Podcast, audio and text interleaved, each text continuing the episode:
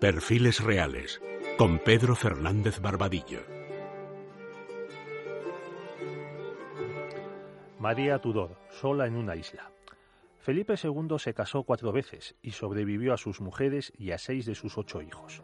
Su primera esposa fue la infanta María Manuela de Portugal, prima hermana suya. Ambos nacieron el mismo año, 1527, y con su matrimonio el emperador Carlos proseguía el sueño de los reyes católicos de unir todas las monarquías ibéricas en una sola. Sin embargo, murió en 1545, con solo 18 años, y después de dar a luz al príncipe Carlos.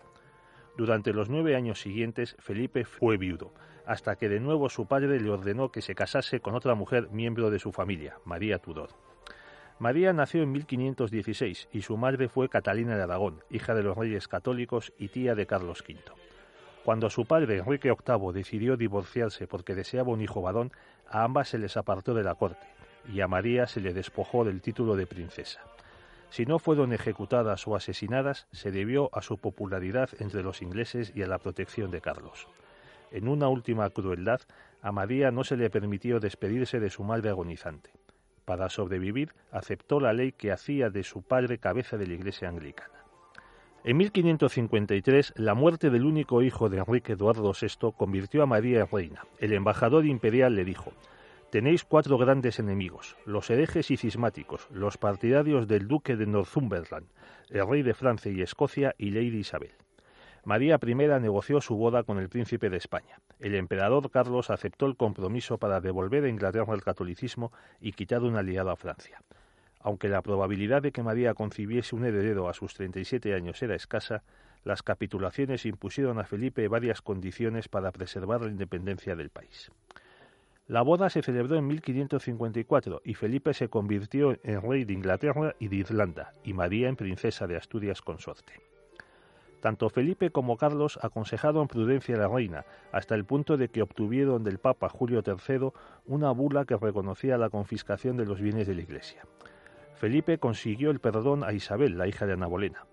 El 30 de noviembre de 1554, María anunció que estaba embarazada. El 31 de diciembre, un predicador pidió a Dios la pronta muerte de María, por lo que el Consejo Privado pidió al Parlamento una ley para castigar a los herejes.